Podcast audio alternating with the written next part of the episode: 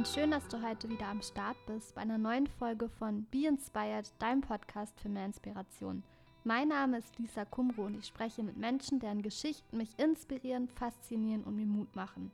Ich freue mich total darüber, dass ich mit Alicia Iman Kmar meinen nächsten Gast gewinnen konnte. Alicia und ich kennen uns durch unser Engagement bei One, einer Lobby- und Kampagnenorganisation, die sich für die Bekämpfung von extremer Armut einsetzt, insbesondere in Afrika, bei der wir für 2020 One Jugendbotschafterin gewesen sind. Alicia ist 20 Jahre jung, studiert im vierten Semester Medizin und engagiert sich schon seit ihrem 14. Lebensjahr.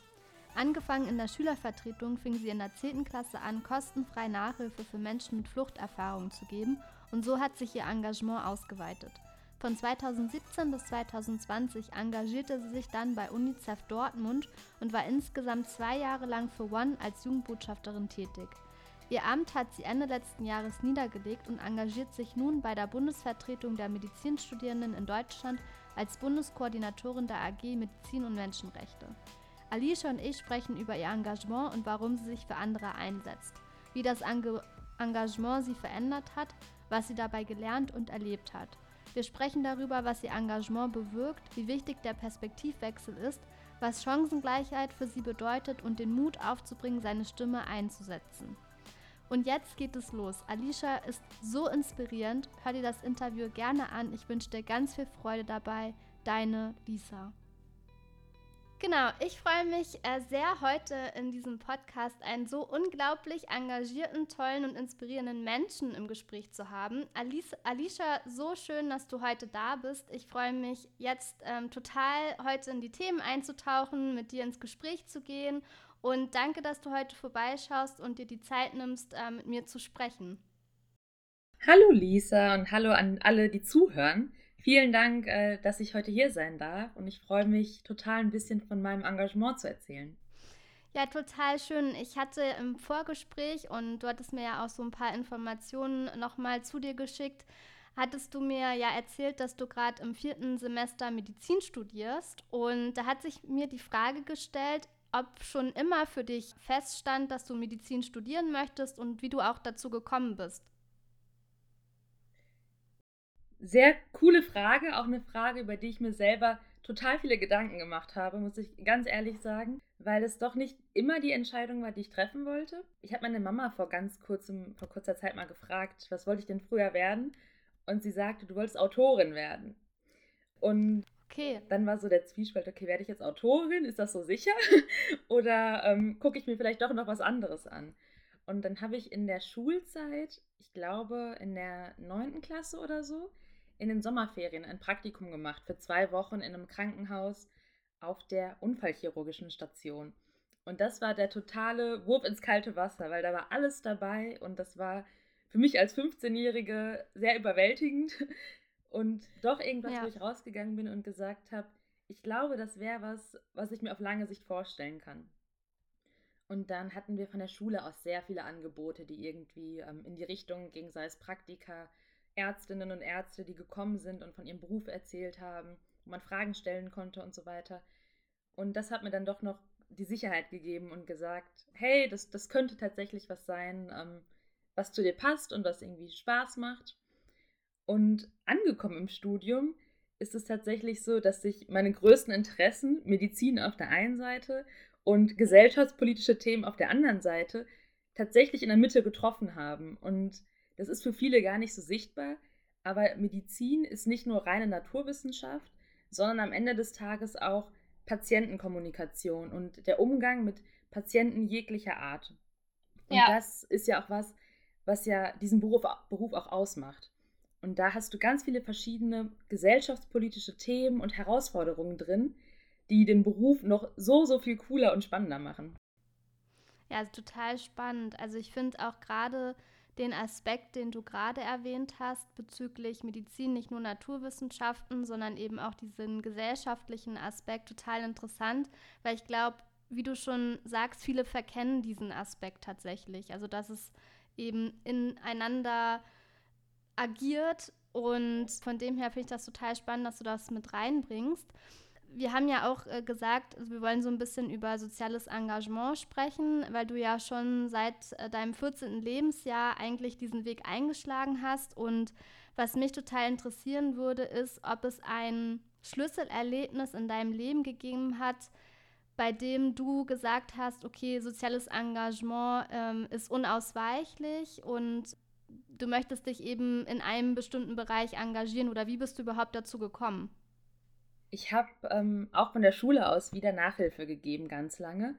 Und ich erinnere mich an meine allererste Nachhilfeschülerin, die kam mit zehn oder elf aus Afghanistan ähm, nach Deutschland und brauchte Nachhilfe in Deutsch. Und ich habe ihre Geschichte gehört und sie hat mir erzählt, hey, ich ähm, vermisse doch noch Afghanistan und ich bin da aufgewachsen, meine Freunde sind da.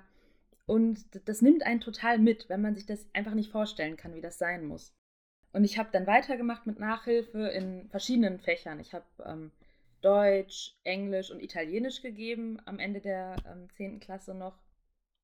Und ich hatte tatsächlich ein Erlebnis, wo ich nicht geglaubt habe, dass es jetzt wirklich gerade real ist. Also ich hatte zwei verschiedene Nachhilfeschüler. Der eine ja. hier geboren und ähm, Einzelkind, Eltern beide im Beruf und haben keine großen finanziellen Sorgen. Und der andere Nachhilfeschüler, der kam aus, auch aus Afghanistan mit, mit 10, 11. Die waren beide in derselben Klasse. Und der hatte nicht mal einen College-Blog dabei, wenn ich mit dem Nachhilfe gemacht habe. Oder nicht mal ein, ein Lehrbuch oder irgendwie Stifte oder so. Und die gingen beide auf dieselbe Klasse, in, der, in dieselbe Schule, hatten dieselben Lehrer. Und das war total komisch für mich. Und was heißt komisch? Irgendwie eine krasse Gegenüberstellung, wie mhm. wir in dem ein und selben Land, in demselben Klassenzimmer, vielleicht saßen die sogar nebeneinander im Klassenraum, doch so unterschiedliche Geschichten haben können. Und da ja. kann die Rede von Chancengleichheit ja gar nicht sein. Also wie denn auch? Dass der mhm. eine Schüler sich gar nicht Sorgen machen muss, ähm, dass er irgendwie kein Buch hat, keinen College-Blog hat und der andere Schüler das, also das nicht mal in Frage stellt und sagt, ja, habe ich halt gerade nicht und, und das ist es. Ja. Und da war so ein bisschen das, das, der Klick-Effekt und so ein Moment, wo ich mir dachte, das kann es ja nicht sein. Und irgendwas muss man doch machen können, um Menschen, die sich vielleicht gerade nicht empowered fühlen, zu empowern und denen zu sagen, hey, du schaffst das. Und nur weil du andere Startbedingungen hast, heißt das nicht, dass du ähm, weit hinten bist. Das heißt nur, dass du vielleicht jemanden brauchst, der mit dir an der Seite ist und mit und dich unterstützt. Und da kam so ein bisschen die Motivation her. Und dieses, die zwei Leute sind echt noch zwei, zwei Jungen, an die ich immer noch denke. Also jedes Mal, wenn ich mich irgendwo engagiere, denke ich, ja, du weißt doch noch, die beiden, das, das war total verrückt, dieses Erlebnis. Okay. Und also das hat dann im Prinzip mit, mit der Nachhilfe angefangen und äh, welches weitere Engagement hast du dann eingeschlagen oder wie bist du dann weiterhin gekommen? Natürlich auch, also wir kennen uns ja durch One. Also wie ist der Weg von Nachhilfe bis zu One äh, verlaufen und kannst du da vielleicht mal erzählen, welche Station du da auch eingenommen hast? Genau, dann habe ich Nachhilfe gegeben, auch ganz lange und mich halt in der Schule viel engagiert. Das war die Schülervertretung und die Antirassismus AG und das war für Schüler dieser Schule und das war nicht besonders eine Arbeit, die nach extern ging. Und dann habe ich im Internet geguckt, was man so machen kann. Gerade wenn man Schüler ist, hat man ja viel Zeit in der Freizeit und ähm, kann irgendwie nebenher noch was machen. Und dann bin ich auf UNICEF gekommen. Und UNICEF war für mich immer was, was nicht so greifbar war. Dass ich wusste, okay, es ist irgendwie Teil der UN und ist für Kinderrechte und so. Aber dass es doch auch auf lokaler Ebene eine Gruppe gibt, die sich in dem Rahmen engagiert, war mir nicht bewusst. Und ja. dann bin ich darauf im Internet gestoßen, dass es ein Team gibt von, ich glaube, das waren drei, vier Mädels und dass die sich treffen in einem Büro und die planen Aktionen und sowas. Und dann bin ich ähm, zu einer dieser Aktionen gegangen und es ging, das war in einem Dortmunder Park. Und das war ein total schöner Sommertag und da waren ganz viele Kinder, die irgendwie so Taschen bemalt haben. Und ich habe dann mit ein paar Leuten gesprochen und mich dann dazu entschieden, okay, ich finde es eigentlich ganz cool und möchte mal mitmachen, diese Aktion zu planen. Und dann bin ich bei UNICEF geblieben von 2017 bis 2020, weil ich dann schon im Studium war und dann war es ein bisschen schwieriger, das zu vereinbaren. Ja. Aber grundsätzlich war diese Zeit was, was ich nicht missen möchte, weil das doch ähm, eine total spannende Zeit auch war. Diese ganzen Aktionen zu planen, durchzuführen, hat auch dazu geführt, dass ich mich mit verschiedensten Themen auseinandergesetzt habe. Über Kinderrechte, zu Klimasachen, zu ähm, verschiedensten Themen, die mir sonst nicht begegnet wären. Mhm. Ja. Ja, total interessant. Und hast du irgendwie eine Lieblingsaktion, gerade jetzt äh, bei der Zeit in UNICEF, an der du total gerne zurückdenkst? Es gab eine Aktion ähm, zum Klimatag und da waren wir, wir waren alle noch Schülerinnen und wir sind an die Dortmunder Uni gegangen, wo alle ja. Studenten waren und alle groß und äh, doch noch so weit weg. Und wir haben einen Beichtstuhl aufgestellt und ähm, ein Plakat aufgehangen, auf dem es dann hieß, beichte uns deine Klimasünde. Und viele sind stehen geblieben und haben sich das angeschaut und sind dann doch weitergegangen.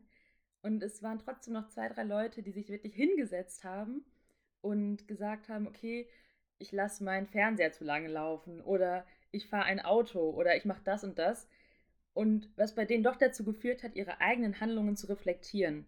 Und auch wenn es nur so kleinere Sachen sind und das nicht unbedingt die ganze Welt retten wird, startet es ja doch mit der einzelnen Person, sich darüber Gedanken zu machen.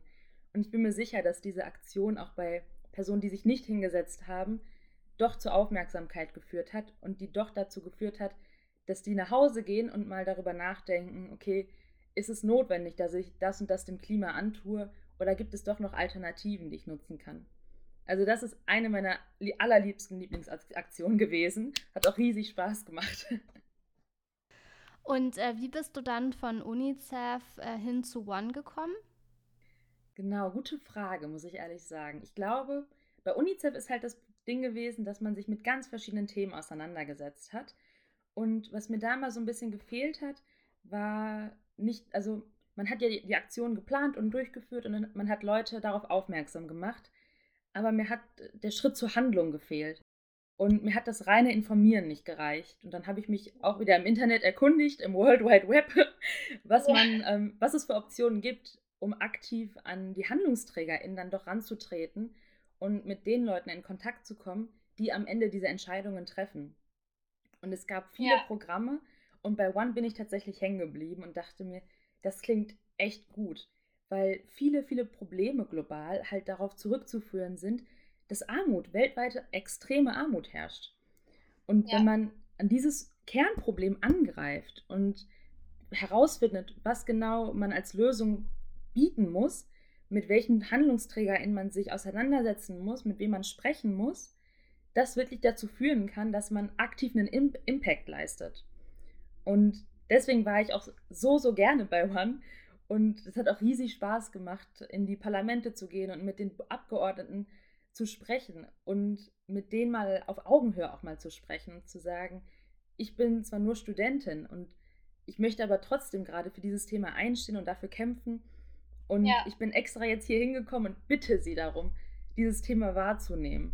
Und, ich, und meiner Meinung nach hat es auch wirklich was gebracht. Und ich meine, wenn sich, wenn irgendwie in, der, in den Medien kommt, dass jetzt irgendein Topf für Gelder für Entwicklungszusammenarbeit um so und so viele Gelder erweitert wurde, denkt man sich doch als Jugendbotschafter in dieser Hinsicht dann, okay, irgendwo habe ich auch einen Beitrag dazu geleistet.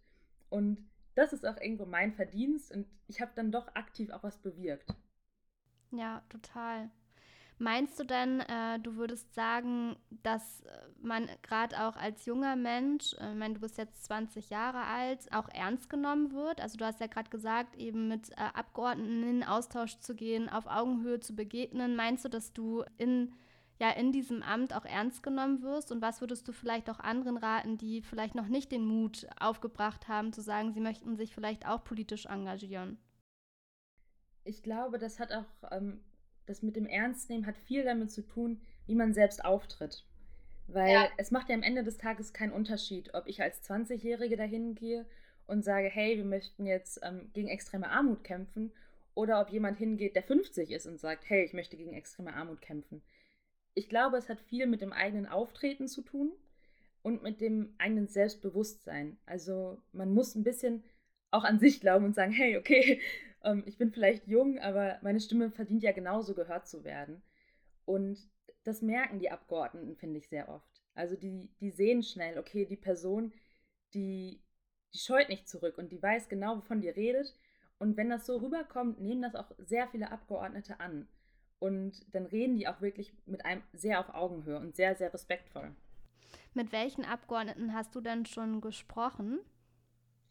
Wie ich, das muss ich mal überlegen und meine, meine gedankliche Liste ausgraben. ähm, ich war 2019 das erste Mal bei One und da hatten wir ein Gespräch oder eine Petitionsübergabe mit Heiko Maas. Das okay. war ähm, sehr beeindruckend, das war auch sehr crazy, weil ich den bis daher nur aus dem Fernsehen kannte und ähm, mal so einen Einblick zu bekommen, das war sehr cool. Danach hatte ich mein allererstes Gespräch mit Jens Geier von der SPD. Ja. Und ich weiß noch, ich war, ich hatte, glaube ich, an dem Tag Uni bis, bis eins oder bis zwei und um drei das Gespräch und ich studiere ja in Bochum und bin dann schnell aus der Vorlesung irgendwie eine Viertelstunde eher raus, habe mein One-T-Shirt ausgekramt, mich umgezogen, schnell mit der U-Bahn nach Essen gefahren zu dem Gespräch und das war auch ähm, sehr, sehr cool, also total ähm, angenehmer Gesprächspartner. Hast du das Gespräch dann alleine geführt oder dich mit, mit einer anderen One-Jugendbotschafterin dort getroffen?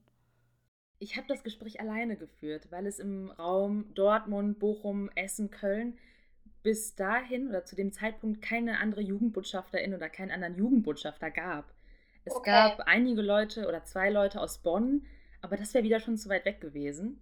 Ja. Und das war auch wieder so ein Wurf ins kalte Wasser. Ich war gerade zwei, drei Monate ähm, Jugendbotschafterin und bin dann direkt zu meinem eigenen Einzelgespräch gegangen. Aber es war sehr, sehr angenehm. Jens Geier kannte auch schon ähm, One und war vertraut mit allem, deswegen war das gar keine große Sache. Okay, aber warst du ähm, aufgeregt, ähm, was dich erwarten würde oder wie hast du dich denn da gefühlt? Sehr, sehr aufgeregt. Also ich habe mir ganz viele Notizen gemacht, was ich sagen möchte und was ich so wichtig finde. Und die Bahnfahrt war glücklicherweise ein bisschen länger, dass ich mehr Zeit hatte, mir alles nochmal durchzulesen und durchzuatmen. Aber es kommt natürlich auch sehr auf den Gesprächspartner an oder die Gesprächspartnerin. Und ja. weil er schon One kannte, war das so, dass ich ihm nicht die ganzen Basics noch mehr erklären wollte oder auch musste. Und es war, wie gesagt, sehr, sehr angenehm. Gerade als ein erstes Einzelgespräch doch eine gute Win-Win-Situation. Ähm, würdest du sagen, dass dich dieses Gespräch auch ermutigt hat, in weitere Gespräche zu gehen, dadurch, dass du da so eine positive Erfahrung gemacht hast? Total. Gerade ähm, wegen dieser positiven Erfahrung hat mir das total die Angst genommen, weil ich ja. vor meiner Zeit bei One nie gedacht hätte, dass man einfach so in irgendein Büro von einem Abgeordneten gehen kann und mit dem einfach mal über alles reden kann. Und ich hatte das nächste Gespräch mit Christian Lindner, den man ja kennt und ja. den ich auch kannte aus dem Fernsehen. Und das war, das war so eine offene Fragerunde in Bochum.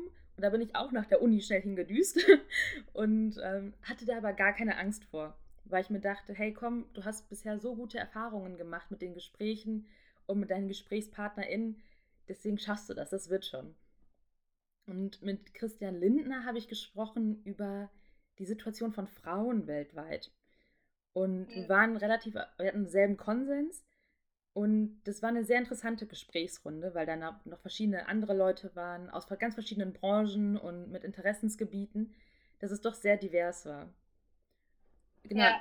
das war ziemlich, ziemlich cool. Okay, also Christian Lindner und äh, ka kam danach noch irgendjemand, mit dem du gesprochen hast? Ich erinnere mich gerade nicht. Ich glaube nicht, dass danach noch jemand kam. Danach waren nämlich schon die Lobbytage von One. Ah, ja. Im, Im, September ja. rum müsste das gewesen sein. Und da wird man in Gruppen eingeteilt. Das weißt du ja bestimmt auch schon. Ne? Man wird in diese Gruppen ja. eingeteilt und ähm, macht sich dann zu zweit oder zu dritt auf den Weg zu den verschiedenen Abgeordneten. Und da war ich bei Volker Kauder, ich glaube von der CDU, und bei Till Mansmann von der FDP müsste der sein. Und das waren auch sehr interessante Einzelgespräche, auch in einem sehr closen Setting, also bei denen wirklich im Büro drin mit, ähm, mit Fahnen im Hintergrund und ganz vielen Ordnern und so. Es war schon sehr fancy. Das war ziemlich, ziemlich interessant. Und gerade, ich erinnere mich bei Herrn Mansmann im Büro, war es eine sehr, sehr offene Stimmung. Also ich war mit dem anderen Jugendbotschafter Lukas in seinem Büro und wir saßen alle auf einem Sofa und hatten was zu trinken. und es war sehr, sehr angenehm. Okay. Das war dann 2019 oder wann äh, waren diese Lobbygespräche? Ich meine, sie waren 2019. Es kann auch gut sein, dass sie.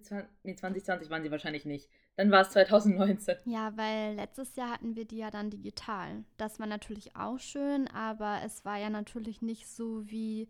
Ich meine, du hast ja dann. Hast du denn letztes Jahr dann auch an den digitalen Lobbytagen teilgenommen? Nee, habe ich leider nicht. Ich war letztes Jahr, also 2020, nur beim Kickoff dabei, was auch super cool war, aber leider ja. nicht bei den Lobbytagen digital. Wobei ich mir gut vorstellen kann, dass es digital ähm, nochmal die Hemmschwelle zum einen erniedrigt und ja. irgendwo angenehmer macht. Ne? Man sitzt so ein bisschen in seinem Comfort Space und äh, hat dann ein bisschen ruhigere Stimmung allgemein.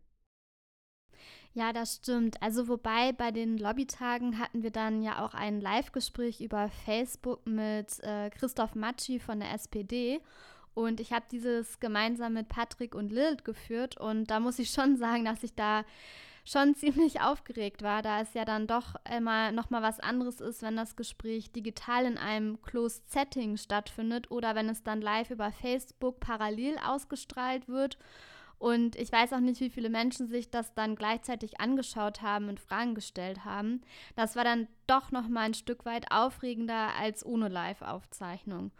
Und ich muss auch sagen, dass die Lobbytage letztes Jahr in 2020 meine erste Gelegenheit war, mit PolitikerInnen in den Austausch zu gehen. Deswegen bin ich umso faszinierter, dass du sagst, dass das das erste Gespräch, welches du geführt hast, du alleine geführt hast, weil ich so aufgeregt war. Und ähm, ja, ich finde das auch total faszinierend bei One, denn ich bin ja ein bisschen älter als die meisten mit meinen 28 Jahren. Und in meinen jungen 20ern hätte ich mich das nie getraut, in Gesprächen mit PolitikerInnen zu treten. Und selbst jetzt kostet mich das große Überwindung.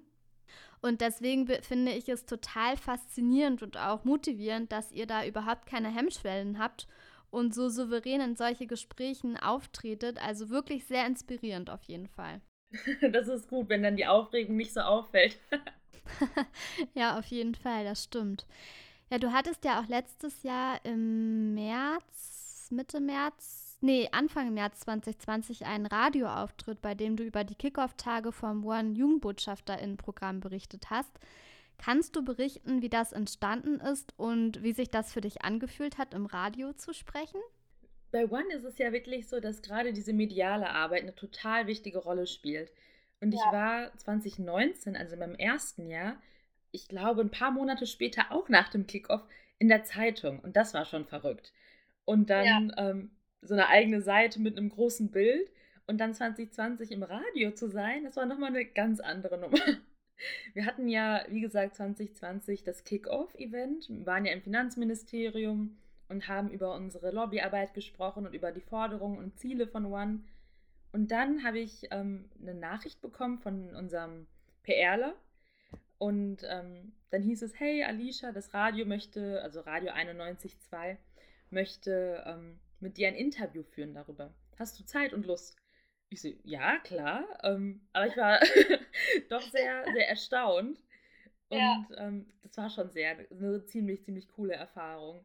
Also wir waren in einem Studio und ähm, mit Kopfhörern und so einem Mikro. Und ich habe mich ganz häufig verhaspelt, weil ich so aufgeregt war. Und dann meinte der Interviewer so, ach, mach dir keinen Stress, wir schneiden das einfach raus und gar kein Problem. Ja. Ja, sehr cool. Das heißt, von One, die PR-Abteilung ist auf dich zugekommen und hat dir mitgeteilt, dass das Radio Interesse hätte? Oder war es andersherum, dass du das Radio kontaktiert hast? Das habe ich eben nicht ganz verstanden. Nee, es war so, dass der PRler oder die PR-Abteilung von One auf mich zugekommen ist für ja. das Radio. Bei dem Zeitungsbeitrag war es tatsächlich andersrum. Also da habe ich ganz viele Zeitungen angeschrieben und gefragt, ob die nicht Interesse hätten, über sowas zu berichten damit auch mehr Leute, mehr jüngere Leute sich ermutigt fühlen, ähm, das zu machen. Und da hatte sich ähm, jemand von den Ruhrnachrichten zurückgemeldet. Von den Ruhrnachrichten und von noch, ähm, ich glaube, dem Stadtanzeiger oder so. Und so kam das zustande. Also ging irgendwie beiderseits. Und du hattest ja auch berichtet, dass du jetzt in 2020 das Amt als Bundeskoordinatorin für Medizin und Menschenrechte bis vor kurzem innehattest. Wie bist du dazu gekommen und kannst du vielleicht auch noch mal ein paar Einblicke geben, was das Amt bedeutet und was du da so gemacht hast?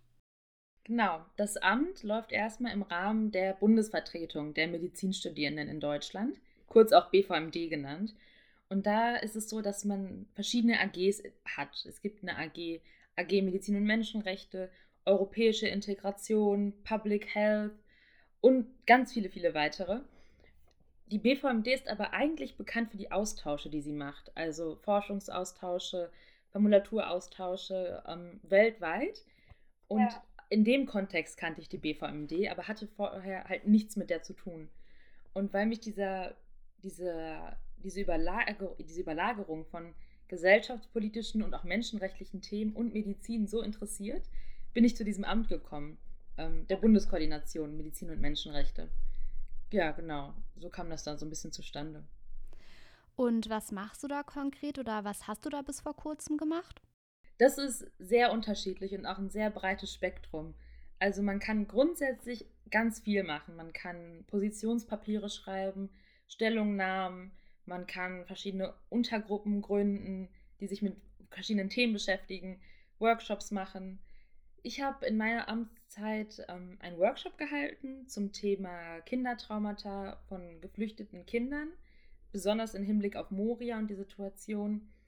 Wir haben in unserer Amtszeit viel auf Social Media gemacht, gerade so in Richtung Rassismus und darüber informieren. Ähm, ansonsten haben wir auch noch zwei Untergruppen gehabt und Projekte, die wir koordiniert haben. Es ging viel um Rassismus in dieser Amtszeit. Gerade mhm. natürlich auch wegen den aktuellen Verhältnissen, aber auch weil es eine sichtbarere Plattform bekommen hat, das Thema. Ja. Und wir das für uns genutzt haben. Ja, so viel in die Hinsicht haben wir gearbeitet. Und wir haben auch geschaut, wenn sich ähm, Akteure im Medizinstudium, sei es jetzt Lehrende, ähm, Bücherverlage und, und, und, mit Rassismus oder rassistischen Sachen auf sich aufmerksam machen oder irgendwie rassistische Inhalte reproduzieren, haben wir uns in der Rolle gesehen zu sagen, nee, das geht nicht und haben da versucht auch aktiv einzugreifen, den Kontakt gesucht und okay. ähm, eine gemeinsame Lösung auch gefunden in den meisten Fällen. Heißt das, dass es Rassismus in allen gesellschaftlichen Aspekten gewesen ist oder hat sich das sehr konzentriert auf das Gesundheitswesen aufgrund der Bundeskoordinatorenrolle für Medizin und Menschenrechte? Eher im Kontext des Gesundheitswesens, weil es halt eben für Medizinstudierende ist. Aber natürlich hat man dann, wenn man irgendwo Rassismus gesehen hat, dann versucht, das so gut wie möglich da einzugreifen, das ist klar. Aber ähm, grundsätzlich eher im Kontext Medizinstudium, Gesundheitswesen, weil es da natürlich auch super, super sichtbar ist.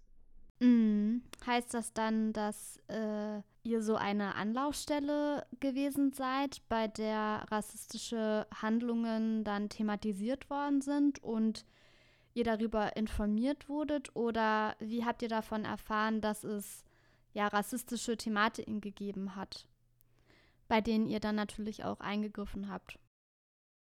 Ganz häufig ähm, wurden wir über E-Mail informiert. Also wir haben ganz viele E-Mails bekommen, die häufig auch dasselbe Problem geschildert haben, von Leuten, die auf ganz verschiedene Unis gingen. Also so sichtbar sind ganz viele Probleme. Und so wurden wir darauf aufmerksam. Oder von Leuten, die sich innerhalb unserer AG engagiert haben, die gesagt haben, hey, ich habe mir ein Lernvideo angeguckt und da sehe ich ein Bild, was klar rassistische Inhalte reproduziert.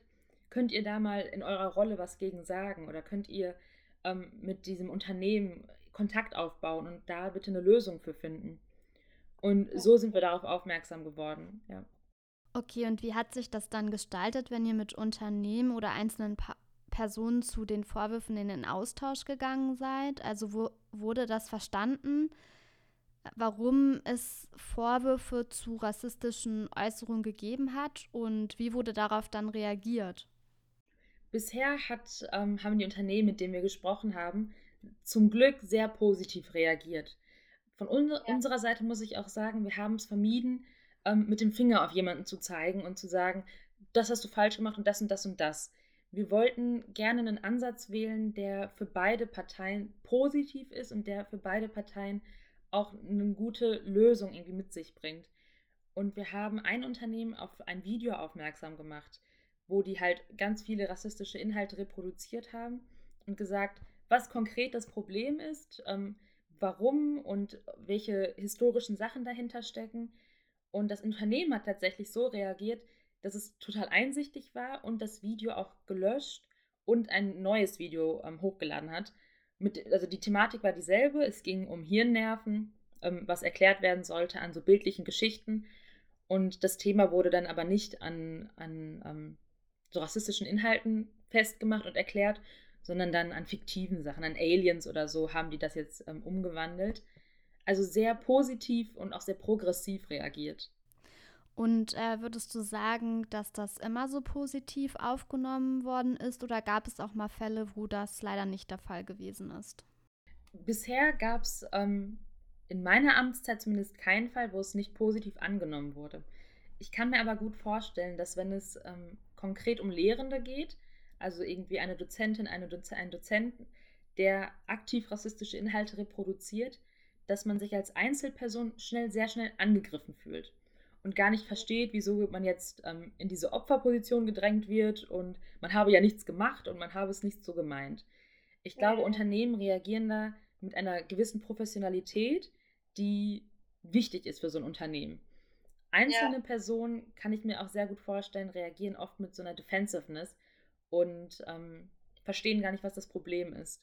Es kam aber, wie gesagt, bisher noch nicht in der Amtszeit vor. Nee. Okay, und was würdest du sagen, wie kann man damit umgehen, dass, wenn man wahrnimmt, dass eine einzelne Person ja rassistische Inhalte reproduziert und man möchte jetzt mit dieser Person ins Gespräch gehen, aber die Person nimmt das gar nicht so wahr und äußert sich dann so, ja, das habe ich ja gar nicht so gemeint. Ähm, genau, wie, wie geht man dann in solch ein Gespräch und wie geht man damit um, dass die Person, die diese rassistischen Inhalte reproduziert hat, auch versteht, worum es im eigentlichen Sinn dann auch geht?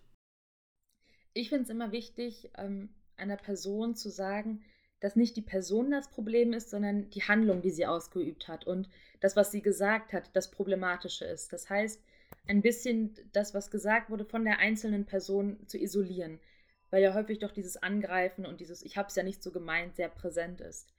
Und ich finde es total wichtig, dass gerade weiße und privilegierte Menschen zuhören müssen. Das ist echt ein Punkt, der, ähm, der mir ganz häufig fehlt, dass sie ja. zuhören. Es geht nicht darum zu sagen, du bist ein schlechter Mensch. Es geht darum, das, was du gesagt hast, hat ähm, mich als äh, Person of Color verletzt oder das kann für schwarze Menschen verletzend sein oder du reproduzierst hier gerade mit deiner Aussage rassistische Inhalte und das dann zu erklären und zu sagen, ja. hey, ich, ähm, also ich muss jetzt nicht als Person of Color, brauche ich nicht kostenlose Bildungsarbeit leisten. Was ich aber machen kann, ist da, zu sagen, hey, ich habe gerade nicht die Energie dafür, dir alles ins kleinste Detail zu erklären, was genau falsch war, aber ich empfehle dir das Buch oder einen Podcast oder den ja. Film kannst du dir angucken. Und ich finde, der erste Schritt zu so einer großen Veränderung in der Gesellschaft, weil Rassismus wird sich nicht von heute auf morgen ändern, ist das Zuhören und das Verstehen, dass nur weil man weiß ist, nicht automatisch alles richtig ist.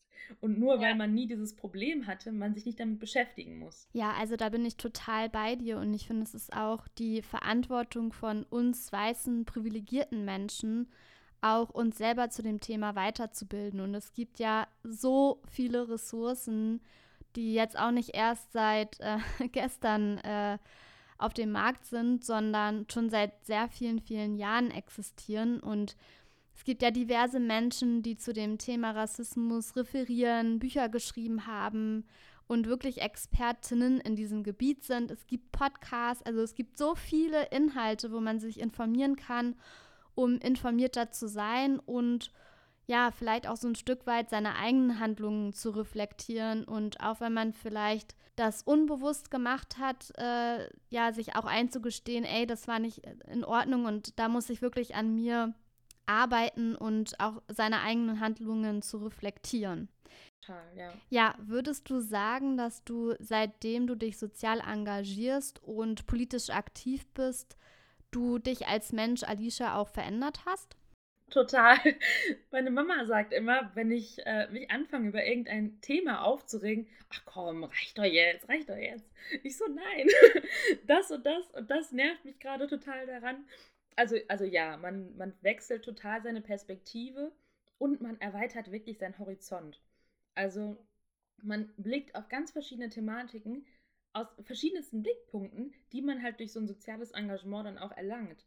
Also ich habe so viele Geschichten gehört von Menschen, die aus ihrer Heimat geflohen sind, die ich sonst nie gehört hätte, die mir einen anderen Blickpunkt gezeigt haben. Wenn ich mich bei UNICEF engagiere, habe ich mal gesehen, okay, es gibt die und die Probleme global und darüber spricht keiner. Und was kann man genau machen? Wo, was ist eine Ursache für so ein Problem? Oder bei One, okay, Armut, extreme Armut ist ein total großes Problem weltweit. Wozu kann das führen? Und solche Sachen und so gesellschaftliche Probleme, man denkt immer, das wäre so weit weg, aber tatsächlich sind wir in Deutschland nicht unbedingt besser aufgestellt mit solchen Sachen. Gerade so gesellschaftspolitische Dinge sind hier sichtbarer denn je. Und, und ähm, es ist wirklich so, dass ich mich sehr verändert habe, seitdem man ähm, so ein gesellschaftliches Engagement doch auch macht, durch den Kontakt halt mit ganz verschiedenen Menschen und, und Meinungen und Ansichten. Weißt du, was mich auch nochmal interessiert, ist dieser Aspekt vom Mutigsein, weil ich finde schon in Gesprächen mit Abgeordneten und PolitikerInnen zu treten dazu oder das beinhaltet auch schon eine gewisse Portion Mut. Und da frage ich mich schon, wie wird man denn so mutig und wie schafft man es auch an, an sich selbst zu glauben und dieses Selbstvertrauen zu haben? Also zu glauben, da kann doch jetzt gar nichts passieren und ich gehe jetzt ins Gespräch mit Abgeordneten um auch meiner Stimme Gehör zu verschaffen. Vielleicht kannst du ja auch da nochmal drauf eingehen. Ich finde, das ist ein total wichtiger Prozess, dieses Mutigsein und, und Selbstbewusstsein erlangen, was halt natürlich auch seine Zeit braucht. Was mir immer geholfen hat bei solchen Gesprächen, war so, der wird sich jetzt daran erinnern und der wird das auch noch im Kopf behalten für die nächsten paar Monate, vielleicht auch noch für ein Jahr, was hier genau passiert ist.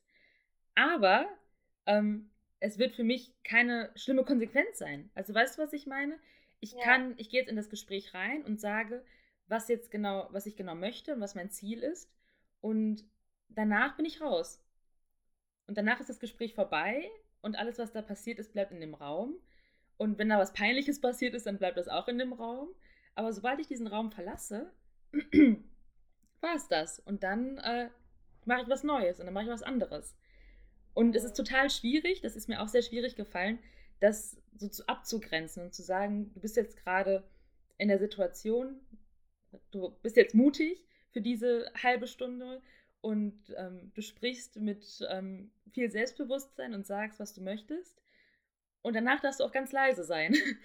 Aber für die halbe Stunde schaffst du das. Und das ja. ist ein sehr wichtiger Prozess, ein Lernprozess, der seine Zeit braucht.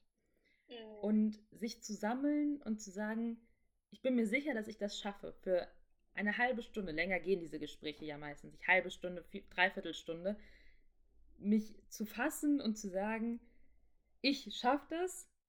Und sobald ich die Tür verlasse, darf ich auch mal in mich sacken und sagen, boah, ich hatte echt Angst gerade und ich war total aufgeregt. Aber für den Moment zu sagen und sich zu, sich zu fassen und zu sagen, okay, so viele haben es doch geschafft, ich schaffe das auch. Und es ist am Ende des Tages nur ein Gespräch mit einer anderen Person. Man darf dieser Rolle Abgeordneter oder Bundestag so und so nicht zu viel Macht geben.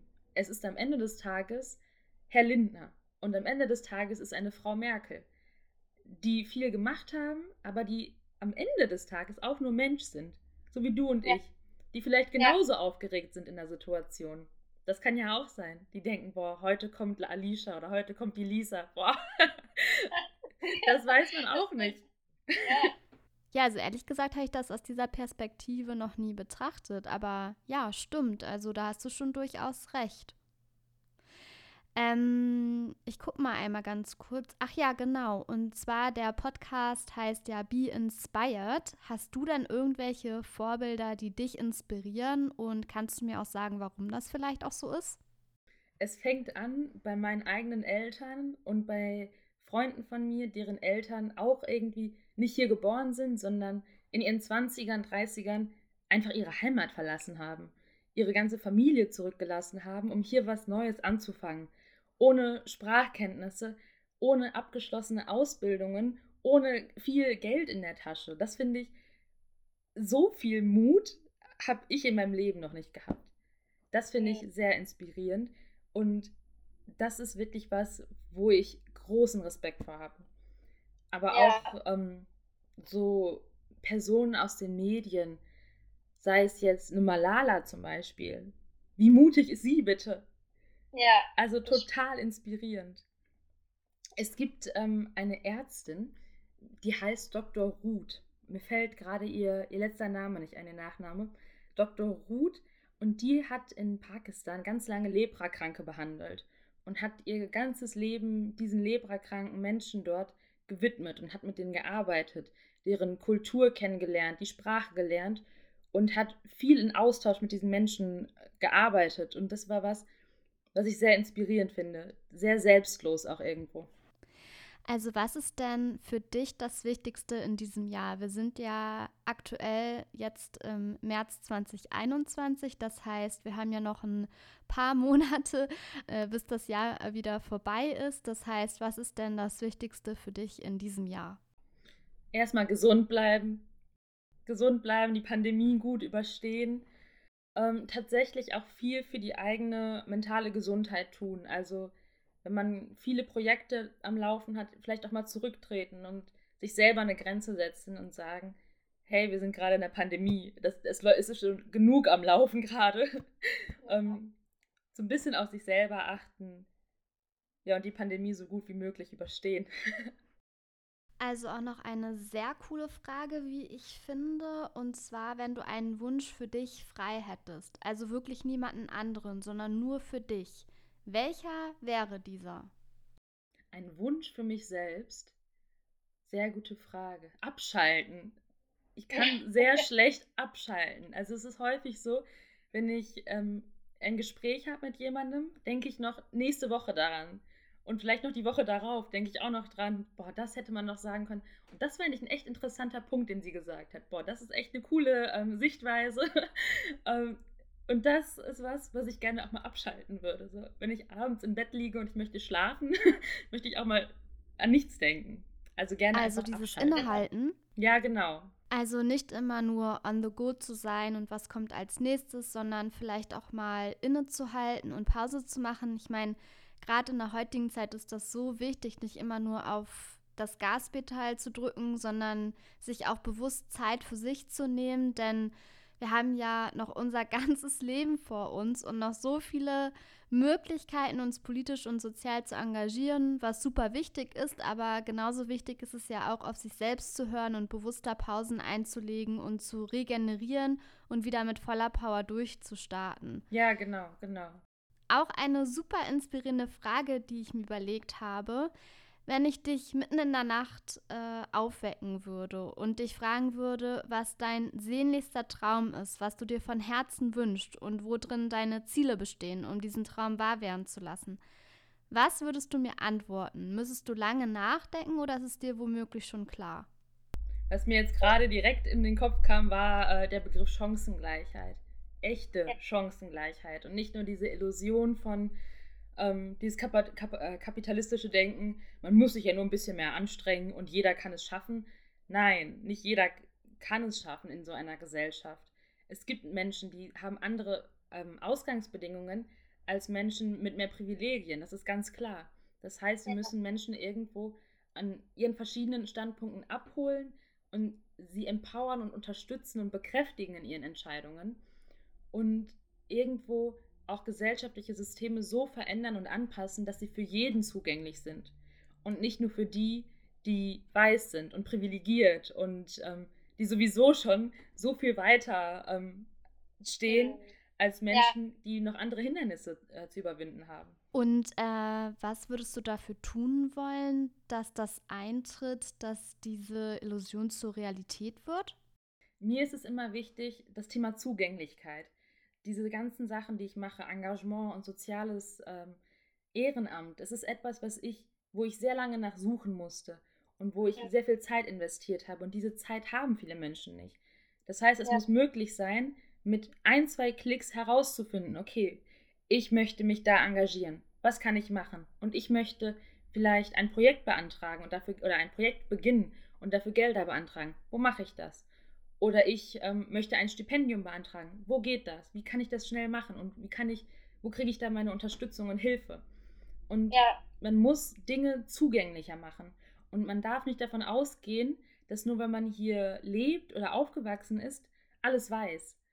Das ja. ist was, was total gefährlich ist und dazu führt, dass ja diese Schere zwischen ähm, arm und reich, wie es ja heißt, zum einen größer wird und auch gesellschaftliche Spaltungen dann entstehen. Dann wissen die einen mehr darüber und das wird ja eine total homogene Gruppe, wenn, wenn es ja. immer nur dieselben sind. Ja. Deswegen ist es mir total wichtig gewesen, bei, bei One zum Beispiel, auch in Form von diesen Zeitungsartikeln, die dann kamen, oder Radiobeiträgen, war mein Wunsch, dass es irgendwie an ähm, POCs kommt, die jung sind und die, die sich engagieren wollen und die auch sehen, dass es möglich ist. Das, ja. das ist wirklich was, was ich sehr wichtig finde. Ja, also ich finde diesen Aspekt vom Perspektivwechsel total wichtig, denn oftmals ähm, reproduziert sich das ja auch so und man ist in so einer eigenen Bubble und blickt ja nicht über den Tellerrand hinaus, aber genau das ist ja super wichtig zu verstehen und das Verständnis aufzubringen, dass nicht äh, jede, jeder in der eigenen Bubble mitschwimmt, sondern sich außerhalb der eigenen Realität befindet und anzuerkennen, dass man sich selbst in einer privilegierten Situation befindet und schaut, wie es anderen Menschen geht und wie man vielleicht auch dorthin kommt, dass, dass man diesen Perspektivwechsel selber einnehmen kann. Du hattest ja auch vorhin im Kontext von Rassismus erwähnt, dass zuerst Verstehen das Wichtigste ist, um sich reflektieren zu können, besser werden zu können und auch auf andere Situationen besser eingehen zu können, um sich darin auch in der gesamtgesellschaftlichen Perspektive einordnen zu können und auch schauen zu können, wie können Dinge auch wirklich verändert werden.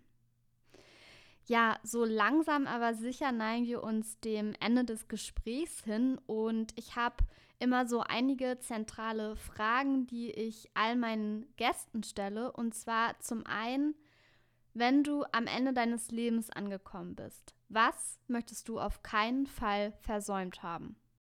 Ähm, ich möchte sehen, wie jemand, ist mir ganz egal wer, ich möchte nur sehen, dass jemand, der sich nicht getraut hat, sich traut und einfach mal macht und einfach mal an sich glaubt und sagt, okay, ich habe vielleicht nicht die gleichen, äh, die gleichen Zugangsvoraussetzungen oder Voraussetzungen allgemein, aber ich habe es geschafft und ich kann es auch schaffen.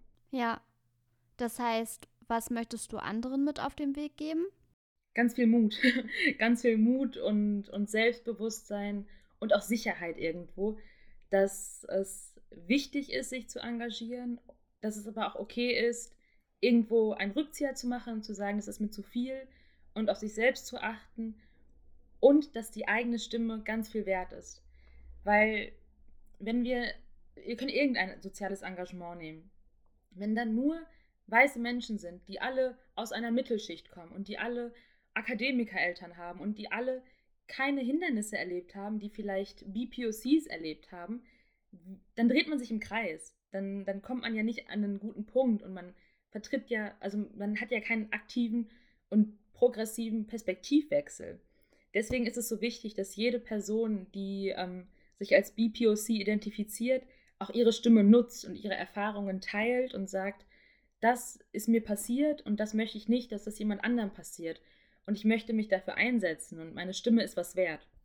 Das finde ich so, so schön, weil ich finde besonders das Thema, seine eigene Stimme zu nutzen, mutig zu sein, rauszugehen und was draus zu machen, ist glaube ich, mit die wichtigste Message äh, vom heutigen Gespräch. Also vielen, vielen Dank, Alicia, dass du heute dir die Zeit genommen hast für dieses wirklich schöne und inspirierende Gespräch. Ich bin total dankbar dafür.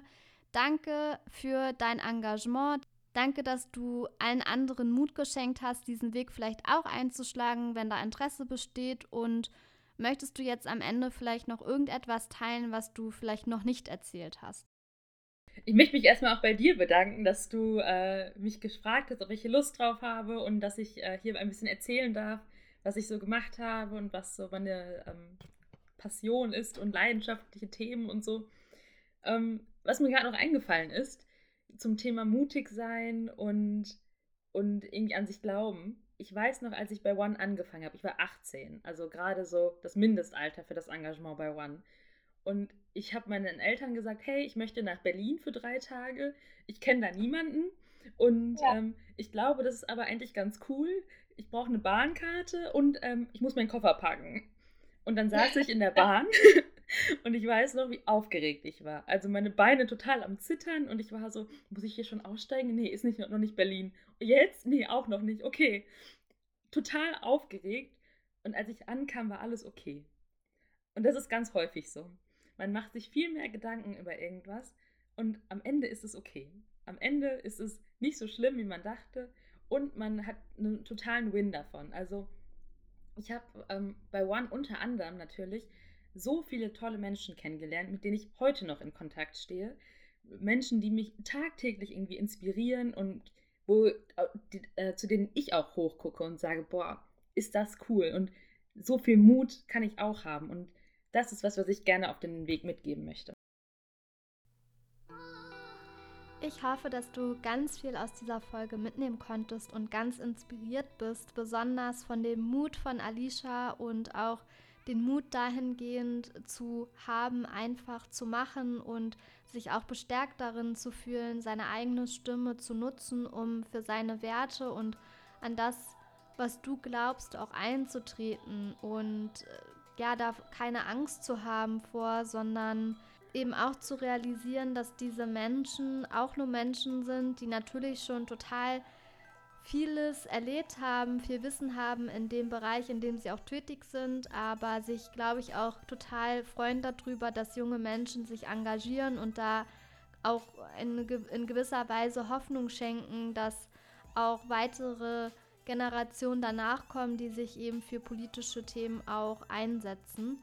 Und ja, ich hoffe, dass das Gespräch dir ganz viel gegeben hat, vielleicht auch den Schritt zu wagen, sich sozial zu engagieren, äh, wie man jetzt im Gespräch mit Alicia gemerkt hat, hat äh, das Alicia ja auch zum Positiven verändert. Sie hat dadurch total viel lernen können und auch andere Perspektiven gewinnen können, neue Menschen kennenlernen können, mit denen sie auch bis heute noch in Kontakt tritt. Also auch dieses soziale Engagement über vielleicht das, was du gerade tust, sei es ein Studium oder auch äh, dein, dein, deinen beruflichen Werdegang im Alltag, dass es eben auch eine, eine schöne weitere Beschäftigung ist, sich ähm, ja, sozial und politisch zu engagieren und vielleicht ermutigt dich das Gespräch ja auch, da einen ähnlichen Weg einzuschlagen oder vielleicht hast du das ja auch und konntest dich jetzt in diesem Gespräch auch total wiederfinden.